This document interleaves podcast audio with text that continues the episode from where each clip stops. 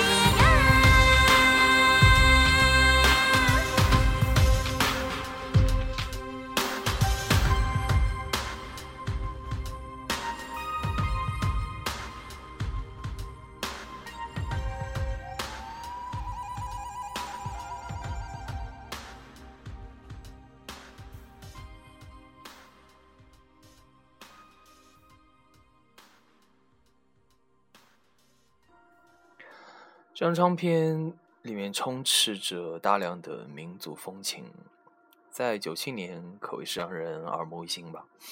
下面是这张专辑里面可能知名度最高的一首歌《火把》，当年何静还演了一部电视剧叫《天堂隔壁》，嗯，这是那部电视剧的片尾曲。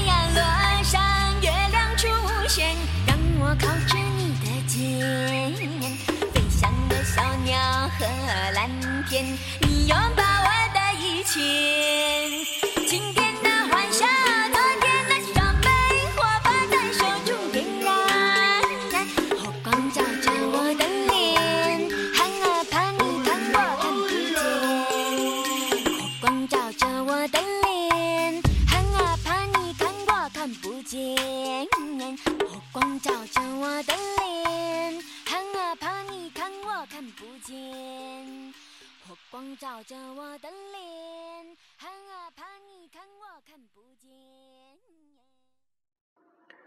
下面这首《无声草原》，我觉得让我想到凤凰传奇，嗯，是高级一点的凤凰传奇。